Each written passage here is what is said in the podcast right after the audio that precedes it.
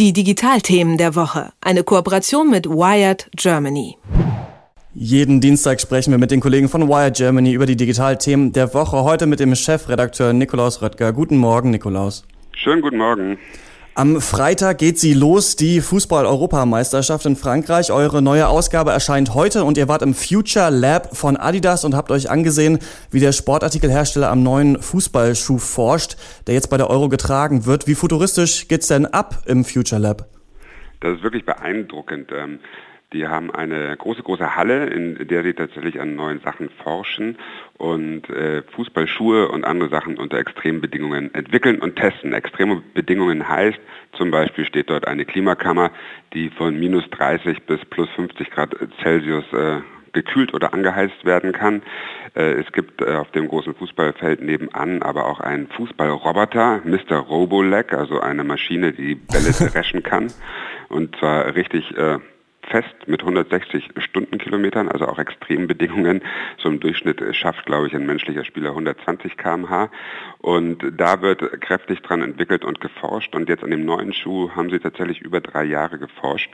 Und Ausgangspunkt dafür war eigentlich eine kleine Anekdote von Mesut Özil, der nämlich erzählt hat, oder die haben beobachtet, wenn Özil sich vorbereitet auf so ein Spiel, dann versucht er immer seine Schnürsenkel so zu knoten, dass sie möglichst nicht im Weg sind. Mhm. Weil so ein dicker Knoten vorne auf dem Fußballschuh kann natürlich den Ball ablenken, kann man sich ja vorstellen. Und deswegen hat er so eine Technik entwickelt, alle Schnürsenkel irgendwie richtig zu verstauen unter die Lasche. Und äh, jetzt hat Adidas äh, daraus entwickelt eine Idee, nämlich den schnürsenkellosen Fußballschuh.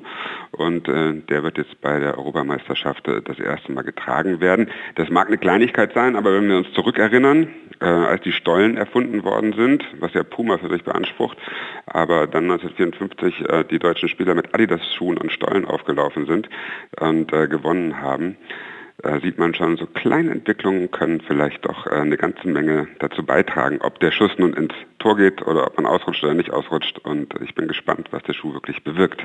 Klingt ein bisschen wie so eine 80er Jahre Sci-Fi-Serie irgendwie mit Mr. Roboleg und der Fortschritt ist nicht aufzuhalten, ein Schuh ohne Schnürsenkel. Es gab ja damals auch schon Klettverschluss. Meinst du, wir, äh, wenn wir Fußball spielen oder auch normal rumlaufen, tragen wir damit alle Schuhe ohne Schnürsenkel?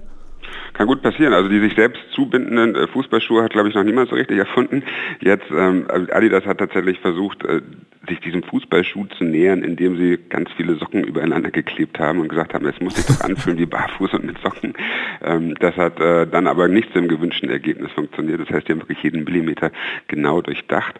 Und vielleicht gibt es ja irgendwann äh, für alle schnürsenkellose Schuhe. Ich glaube es aber ehrlich gesagt nicht die, ich meine, Klettverschluss gab es ja damals schon, aber hat sich auch nicht ganz durchgesetzt. Die EM ist ja auch aus äh, digitaler Sicht interessant. Ich weiß noch, dass das WM-Spiel Deutschland gegen Brasilien vor zwei Jahren das Sportereignis war mit den meisten abgesetzten Tweets. Was ist denn da so zur äh, EM zu erwarten? Ich gehe davon aus, dass wir, wie wir es ja jetzt schon überall sehen, einen großen Boom des Livestreamings von der Europameisterschaft erwarten können. Also wir sehen das ja jetzt schon, Facebook hat die Live-Videos, auf Periscope kann man live streamen.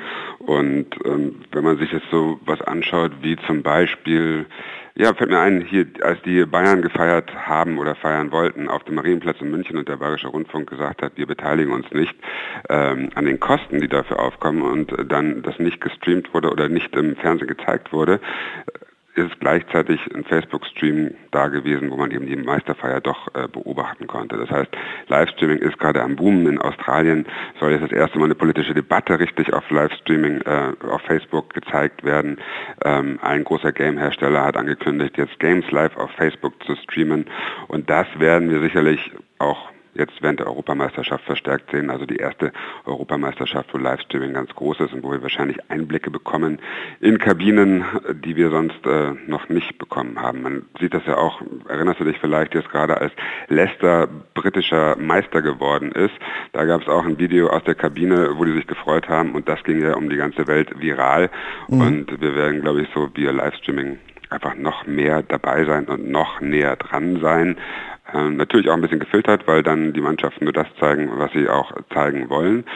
Aber ich glaube, das kann ganz spannend werden. Facebook hat heute Morgen schon bei mir im Stream äh, dafür geworben und hat gesagt, guck mal, das ist das, was du hier alles äh, für die Europameisterschaft erwarten kannst. Und was genau nochmal? Also ich gucke dann die nicht nur die Spiele über Facebook, oder die gucke ich gar nicht über Facebook, sondern eher so Reportagen und Hintergrundinformationen.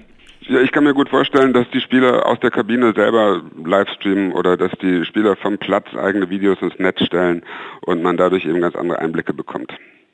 Alles klar. Und was denkst du, ähm, weil ich habe schon mal die Kollegen von Sport 1 und von Zeit Online in diesem Morgenmagazin hier gefragt, wer gewinnt die EM? Die haben ihre Bitcoins alle auf Frankreich gesetzt. Wie sieht's bei dir aus?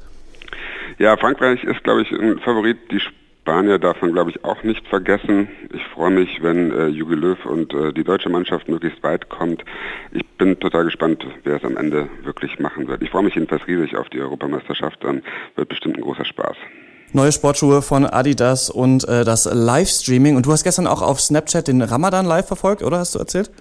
Ja, das war großartig. Also ich bin ja totaler Snapchat-Newbie. Ja, ich hab's auch nicht. Ja. Snapchat-Opa mhm. und äh, teste da rum und snappe mit einem Kollegen hin und her. Aber was mich gestern wirklich beeindruckt hat, war der Livestream oder die Zusammenstellung, was zum Start des Ramadans dort gezeigt wurde. Da waren kurze Videos aus Saudi-Arabien, aus Jordanien, aus allen möglichen Ländern. Ähm, Menschen haben ihre Geschichte erzählt beim Beten, beim, äh, beim Fasten, beim später Essen. Das war wirklich beeindruckend. Und manchmal bin ich ja so ein bisschen äh, Social Media müde, weil ich immer das Gefühl habe, in der eigenen Filterbubble auf Facebook passiert immer das Gleiche. Ja. Und deswegen war ich gestern total begeistert, weil ich, weil ich was gesehen habe, wo ich sonst nie Zugang äh, zu bekommen hätte.